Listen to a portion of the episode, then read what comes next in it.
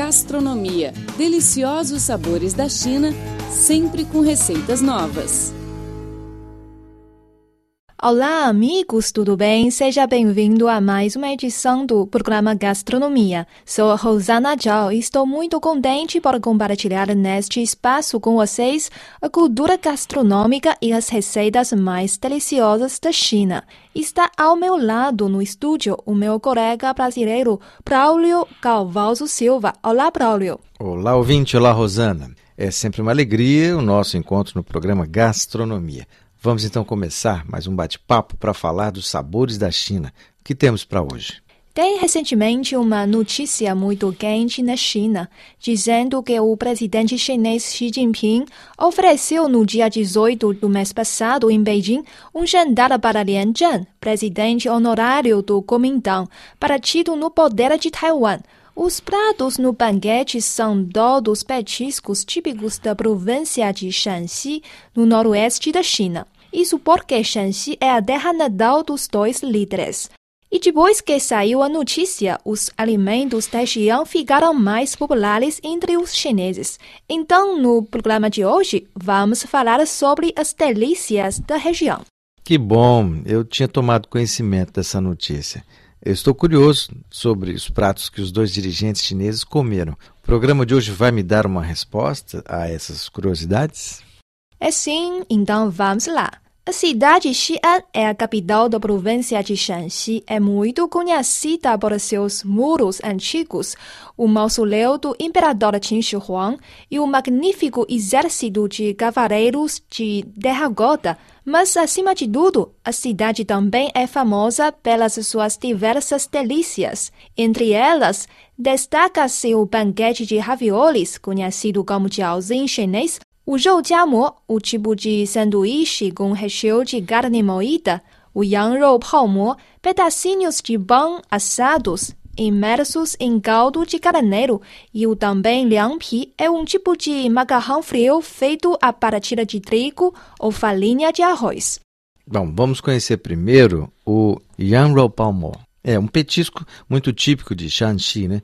Como já falamos, o prato é feito com pedacinhos de pão assados, imersos em caldo de carneiro com um sabor delicioso. A origem da comida tem uma história interessante, Rosana. É, diz a lenda que há mais de mil anos o imperador é, da dinastia Song, Zhao Guanyin, Sim. era bastante pobre antes de chegar ao trono. Ele ganhava vida na então capital do país, Chang'an, sendo exatamente a capital da província de Shanxi de hoje. Em um dia de inverno, Zhao estava com muita fome e muito frio, porém ele tinha apenas dois pães assados, tão duros que não conseguia comê-los. Por coincidência, um restaurante pequeno na rua estava cozinhando carneiro.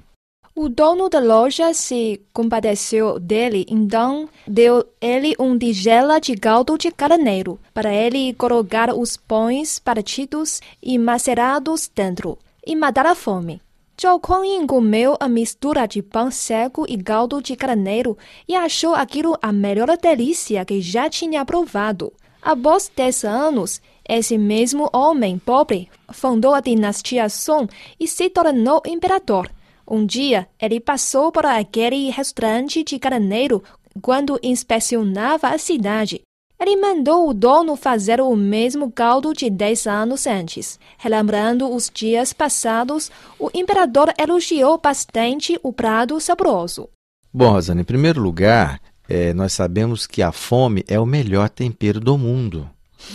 Né? Então, quando a gente está com fome, tudo é delicioso. É isso. E associado a essa fome, quando você come alguma coisa, estando você com muita fome, uhum. você guarda uma relação afetiva com essa comida para o resto da vida.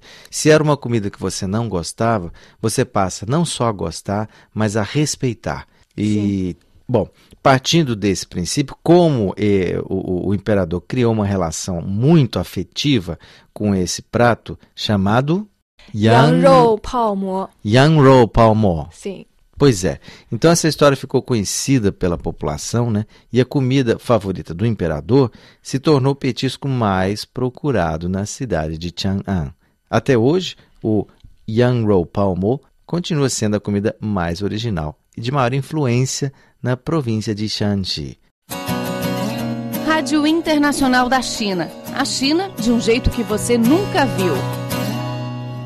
E a seguir vamos conhecer o banquete de raviolis oferecido pelo restaurante de De Fa Chang em Xi'an, que também tem uma longa história. Rosano, um fator muito interessante é que se você disser ravioli no Brasil, imediatamente a gente vai associar a uma comida italiana. Os brasileiros não sabem que os chineses consomem com tanta frequência isso que eles também chamam de ravioli. Hum. Então é muito bom ouvir esse som ravioli, porque nos remete a lembranças boas aos almoços de domingo, principalmente para a comunidade de descendentes de italiano, uhum. da qual eu faço parte, e é, um, é gostoso ouvir os nomes em italiano, porque lembram a convivência com os avós, com infância. os pais, a infância, os almoços de domingo. Hum, que bom! E o restaurante, fundado em 1936, fica no centro de Xi'an, perto da praça da Torre do Sino. A construção, de seis andares, imita um estilo arquitetônico antigo, com cinco salas de estilos diferentes e capacidade para servir 500 pessoas ao mesmo tempo. Este restaurante oferece mais de 300 tipos de raviolis, ou jiaos em chinês. Os cozinheiros usam uma diversidade de ingredientes para fazer o recheio de carne, legumes e até aliote e para badana de tubarão. Além disso, os modos de preparo do banquete são também muito diversos. Pode ser frito, refogado, grelhado e assado. Nossa, deve ser até difícil escolher o que comer com tantas opções, né, Rosana? Sim. O restaurante tem, por acaso, um prato especial? Qual é o mais pedido pelos clientes? Sim, tem um prato, é muito pedido. Este prato é o ravioli pérola, Quanto à origem do prato, também tem uma história interessante. Segundo se disse, o ravioli era a comida favorita da imperatriz Cixi da dinastia Qing. Dizem que em 1900, a então imperatriz Cixi, junto com o imperador Guangxu, fugiu de Beijing para Xi'an devido à invasão das tropas aliadas das oito potências.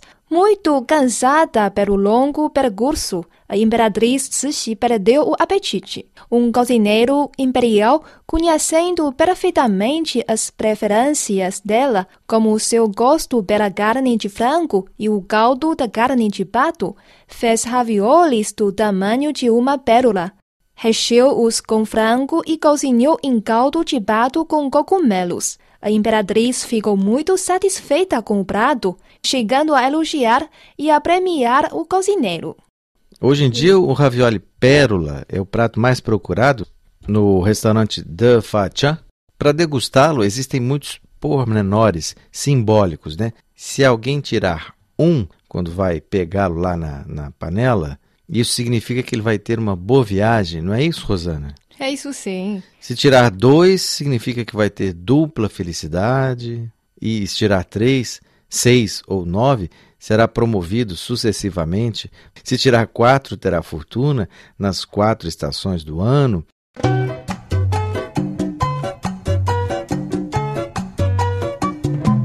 O jiamo, um tipo de sanduíche com recheio de carne moída, é também o petisco típico de Shanxi e amplamente consumido em toda a China. Normalmente, a comida é feita com a carne de porco.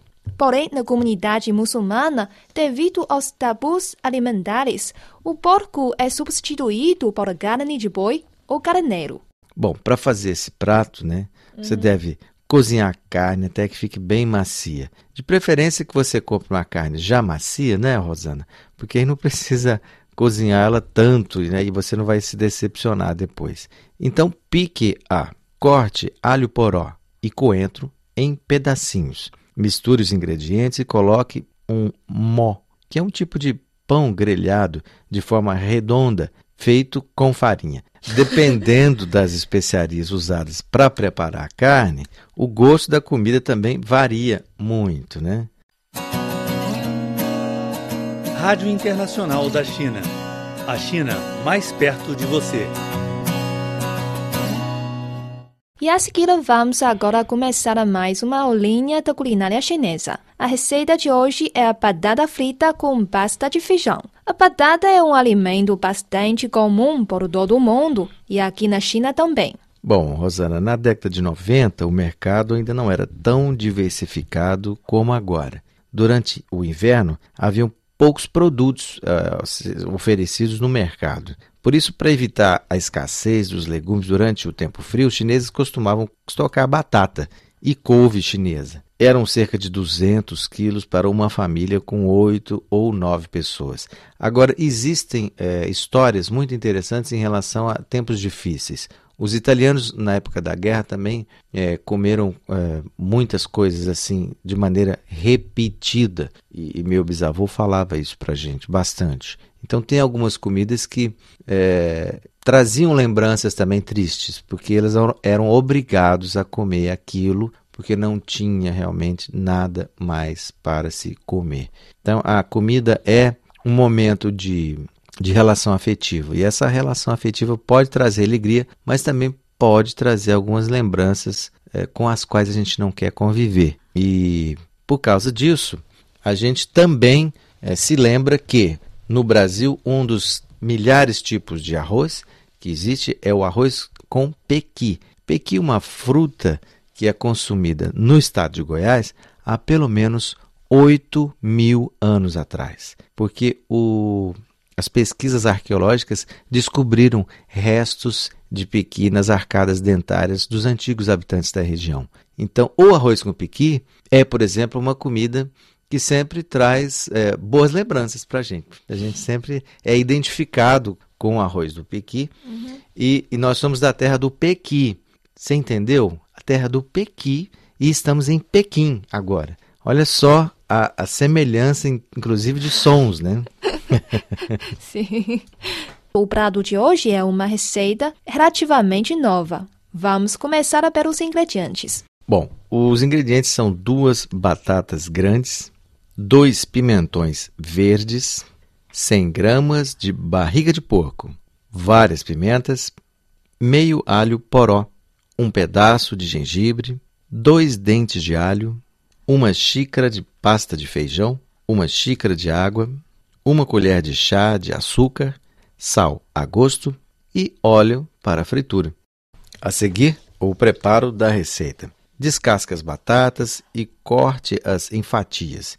É melhor lavar duas vezes as fatias para eliminar o amido que fica ali na superfície de cada fatia. Né? E depois deixe escorrer bem, deixe secar, frite-as numa frigideira. Isso vai fazer com que essas batatas fiquem é, crocantes por fora e macias por dentro. Faça isso em fogo médio e tome bastante cuidado com, com, com esse tempo, porque as batatas, quando começam a ficar douradas, elas queimam rápido. Logo que as batatas fiquem douradas, reserve-as num prato, de preferência com papel absorvente embaixo para tirar o excesso de gordura. E corte as barrigas de porco em fatias finas. Frite sem óleo e depois use fogo moderado até que as carnes mudem de cor e soltem a banha. Retire em outro prato e reserve a banha do porco na frigideira. Depois corte os pimentões e o gengibre em pedaços pequenos. Pique bem o alho poró e o alho comum. Na frigideira com a banha, frite em fogo alto os gengibres. Coloque uma xícara de pasta de feijão. Acrescente o alho poró e alho picados e mexa um pouco. Junte as carnes e desgrudando as bordas conforme for fritando. Quando estiver bem frito, coloque uma xícara de água. Após ferver, junte as batatas preparadas. Coloque uma colher de chá de açúcar. Quando absorver o caldo, acrescente pimentões e pimentas. Acerte o sal e frite por dois minutos. Está pronto? Sirva numa panela de pedra ou simplesmente num prato. Bom apetite!